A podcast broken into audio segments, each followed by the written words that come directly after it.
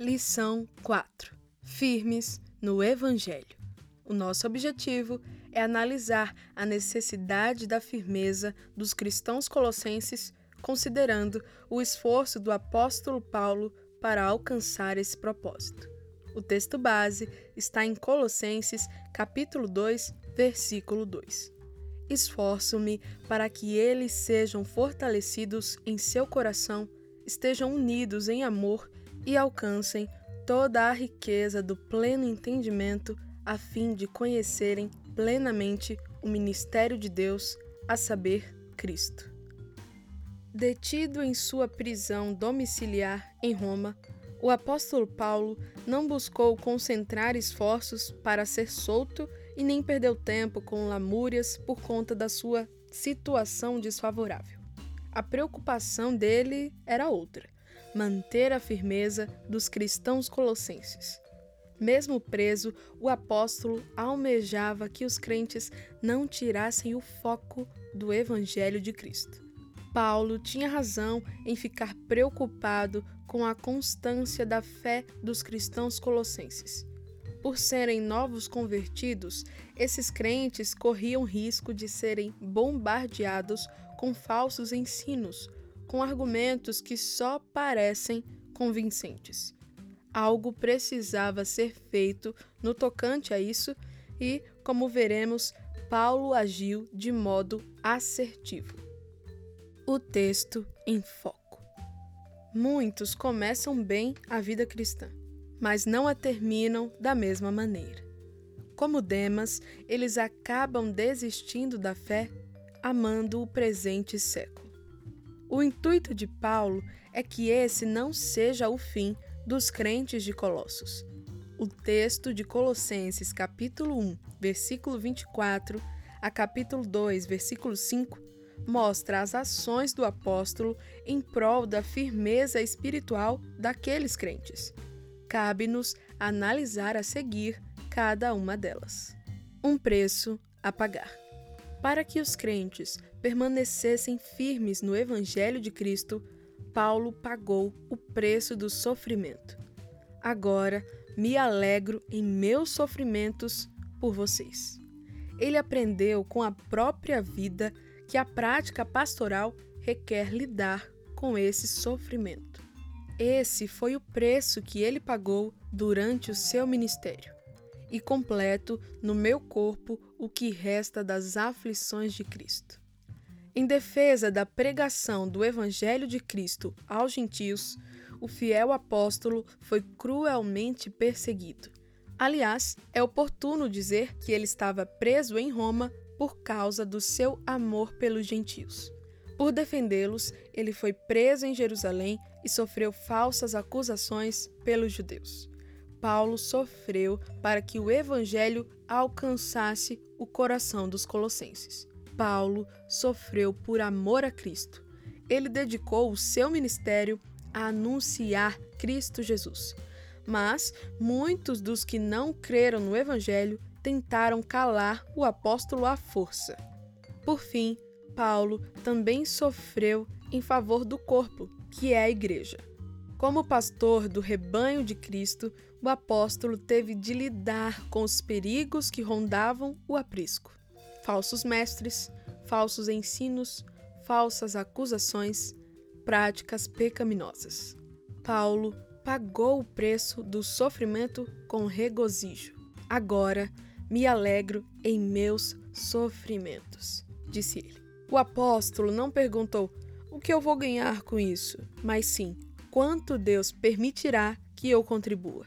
Vale a pena pagar o preço do sofrimento em favor da firmeza da Igreja e da proclamação do Evangelho de Cristo. Isso não é motivo de vergonha ou lamento, mas de alegria.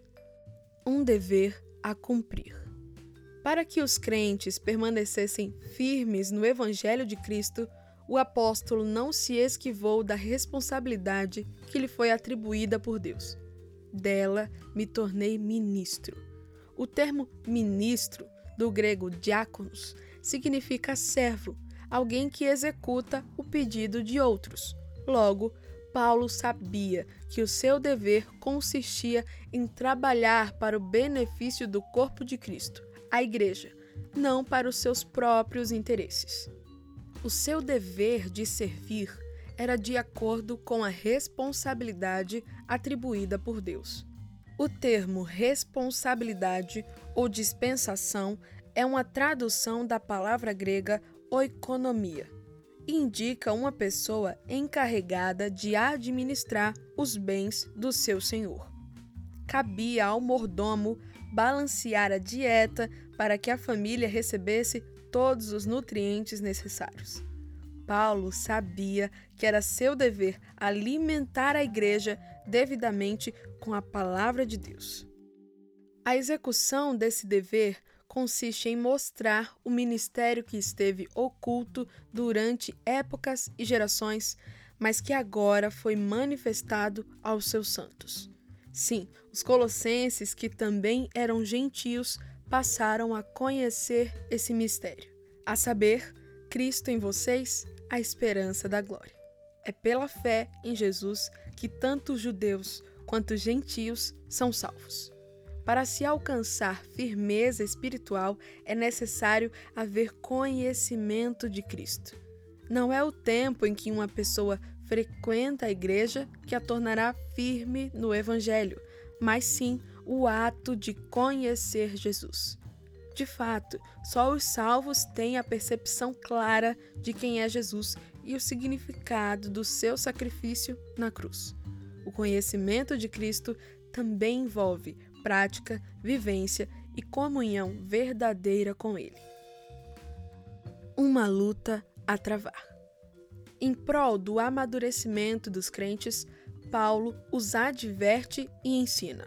Porém, ele faz isso impulsionado por grande esforço e, nas suas palavras, lutando conforme a sua força que atua poderosamente em mim. O apóstolo trava uma luta por meio de intensa oração em favor dos crentes de Colossos, de Laodiceia e por todos os que ainda não me conhecem pessoalmente. Paulo está preso, mas não inerte ele continua a lutar, lançando mão das armas espirituais para manter o povo de Deus firme na fé. Os termos esforçando-me e luta fazem parte do vocabulário atlético e se referem ao esforço vigoroso de um corredor para vencer a corrida. Paulo não tem dúvida de que a oração vale a pena, mas entende que esta deve ser persistente. Quais os propósitos da oração de Paulo? Em primeiro lugar, ele ora em prol do encorajamento do povo de Deus.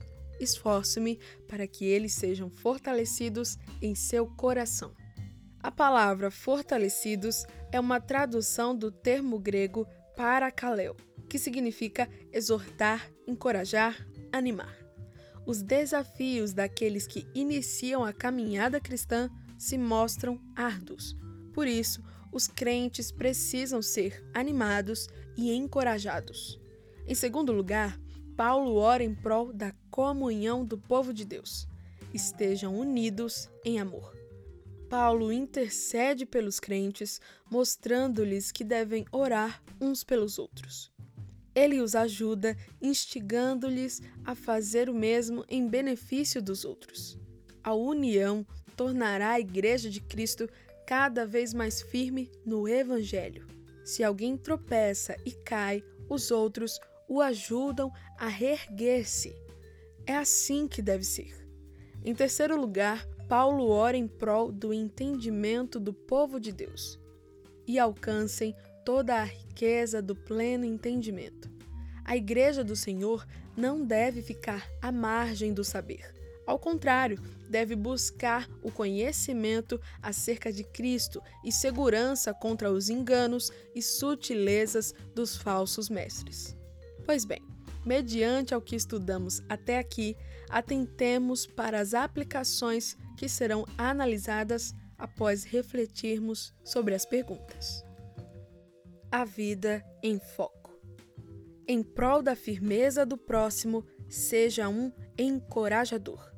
A fim de garantir que o povo de Deus se mantivesse firme no Evangelho de Cristo, o apóstolo Paulo lutou para que os crentes fossem encorajados. Esforço-me para que eles sejam fortalecidos em seu coração. A percepção do apóstolo sobre a necessidade do encorajamento é correta. Há obstáculos que o cristão deve superar, e para obter êxito, às vezes precisará ser animado por alguém. Pode ser que em algum momento tenhamos de lidar com uma situação em que precisemos encorajar alguém. Nesses momentos, uma visita, uma oração, um conselho, um louvor, um testemunho e ou uma palavra de ânimo podem fazer a diferença para manter a pessoa firmada no evangelho. Não hesitemos em encorajar a quem precisa de nosso apoio. Em prol da firmeza do próximo, seja um intercessor.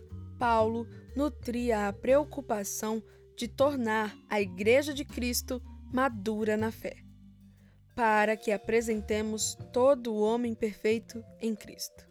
Para cumprir com esse propósito, além de advertir e ensinar a igreja, ele também intercedia a Deus em favor dela. É isso que significa a expressão: Quero que vocês saibam quanto eu estou lutando por vocês. O apóstolo estava preso e, mesmo distante fisicamente da igreja, lutava por ela em oração. Nunca se esqueça disso. Mesmo distantes uns dos outros, no caso de termos de ficar isolados por alguma razão, ainda podemos orar uns pelos outros. A oração encoraja, portanto, intercedamos em favor da firmeza espiritual dos nossos irmãos. E sempre que puder, diga a alguém: não desista da fé. Você não está sozinho. Estou orando em seu favor. Desafio missional. No estudo de hoje, vimos o quanto o apóstolo Paulo se esforçou para que os cristãos colossenses permanecessem firmes no Evangelho. Ele pagou o preço do sofrimento, cumpriu o dever de ministro e travou a luta da oração. Ainda que desfavorecido por estar preso, Paulo se propõe a ajudar a Igreja de Cristo e faz isso com zelo e amor. Como desafio, reflita sobre como você pode ajudar o próximo a manter-se firme no Evangelho. Pense em alguém que está precisando de apoio, se aproxime dessa pessoa e proponha-se a servi-la. De repente, o que ela precisa é de uma visita, de uma palavra de ânimo, de uma oração, de um conselho. Então, proponha-se a ser usado por Deus para encorajá-la.